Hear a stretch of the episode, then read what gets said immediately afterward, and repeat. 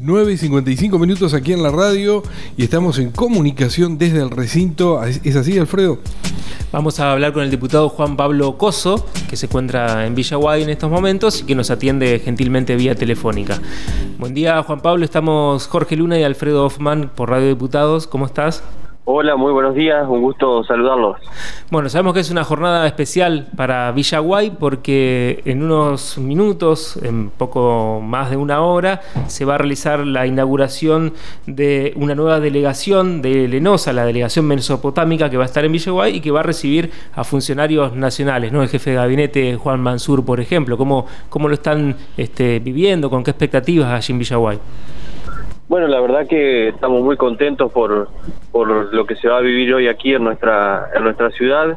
Eh, para nosotros como ciudad es importantísima la apertura de esta de esta nueva delegación mesopotámica de Lenosa, la cual posiciona no solo a Villaguay, sino a Entre Ríos como, como sede de, de un ente nacional para todo lo que es obra hídrica, de, saneamiento y en el cual bueno nos estará visitando en el día de la fecha el, el jefe de gabinete Juan Mansur, bueno estará presente el gobernador Gustavo Bordet y también el, el, representante del, de Lenosa a nivel nacional, Enrique, Enrique Cresto. Y bueno, y además de eso, una gran noticia histórica para nuestra ciudad es la, la firma de, del inicio de obra del, del plan totalizador cloacal, que es una obra de saneamiento esperada hace muchísimos años por todos los villaguayenses. Se anunciaba también la presencia de gobernadores de Corrientes y Misiones. No sé si eso está confirmado finalmente.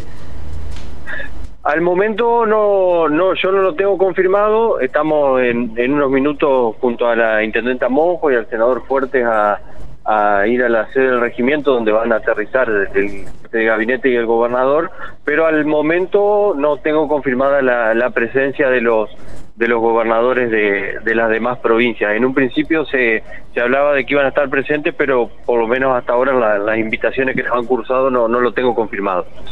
Además, el diputado Jorge Luna le habla, ¿cómo le va?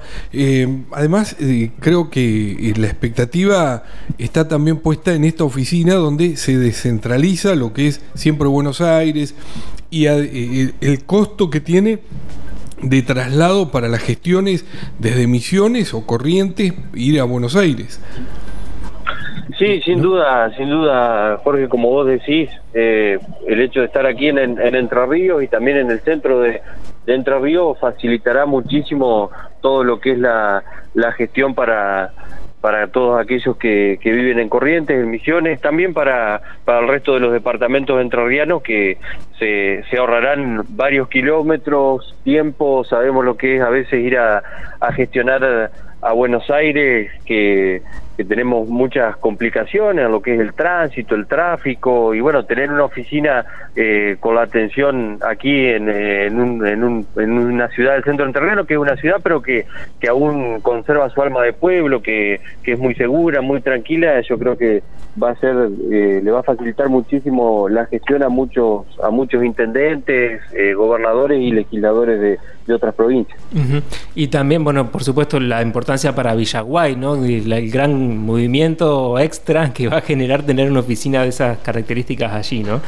Eh, Juan Pablo, queremos preguntarte también porque, bueno, fue eh, noticia la última sesión que fue tratado eh, en el Pleno el dictamen de la Comisión de Asuntos Constitucionales, juicios políticos, peticiones, poderes y reglamentos sobre eh, la denuncia que hubo contra el Procurador General Jorge García. Eh, finalmente, bueno, se, se desestimó esa, esa, presentación. ¿Cuáles fueron los, los argumentos como presidente de la comisión? Bueno, principalmente hacer una, una aclaración que, que por ahí se, se, ha, se ha malentendido en, en, algunos, en algunos casos cuál fue lo, lo que resolvió la, la comisión. En realidad nosotros a lo que nos abocamos fue a definir si de acuerdo a la, a la constitución provincial esta remisión de, del jurado de, de enjuiciamiento que, que remitió lo, lo actuado y su declaración de incompetencia a la Cámara de Diputados la remitió a sus efectos, nosotros nos reunimos inmediatamente como comisión a determinar si de acuerdo a los requisitos que marca la Constitución, esta remisión eh, tiene la entidad suficiente para, para tomársela como una denuncia de juicio político, a lo cual decidimos de, manera unánime, tanto los integrantes de, nuestro bloque como los del bloque Cambiemos, coincidimos en que esta remisión eh, no, no tiene la entidad para tomarse como denuncia de juicio político porque no cumple con, los requisitos constitucionales por el, el hecho de, no estar presentada por un particular ni por un diputado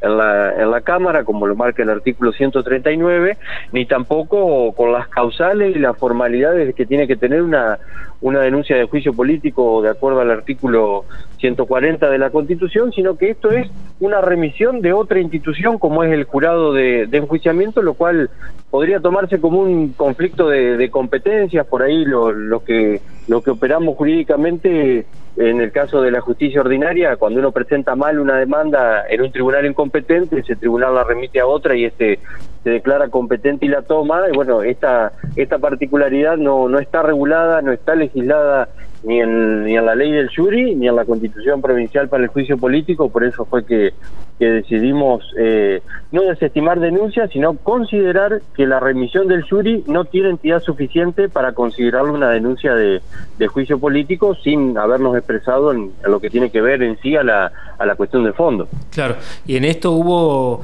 unanimidad, ¿no? También la oposición acompañó este, este posicionamiento.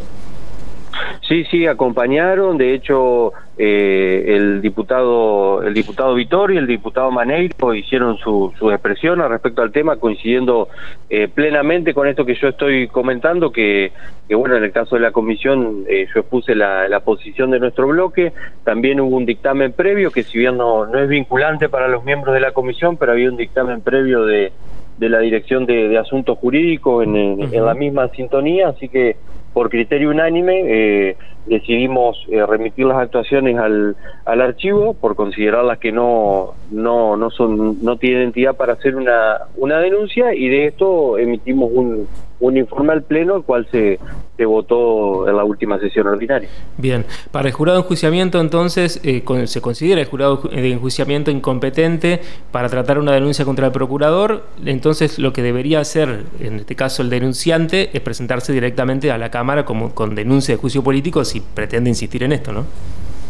Exactamente, exactamente. Esta esta decisión que, que nosotros hemos tomado no no implica que, que el día de mañana eh, los mismos denunciantes, en este caso eran los doctores Pagliotto y, y Mulet, o cualquier otro particular u otro diputado, decide iniciar una denuncia de juicio político contra el procurador o contra cualquier otro funcionario de los que marca la, la Constitución. Bueno, en este caso, eh, de, de darse esta situación, nos abocaremos como corresponde a a tratar, bueno, en el caso del procurador, primero el tema de la competencia y, y luego la, la, restante cantidad de, formalidades y, ver si las denuncias son admisibles o no, pero para eso previamente tiene que, existir una denuncia, lo cual consideramos que en este caso no, no lo hubo.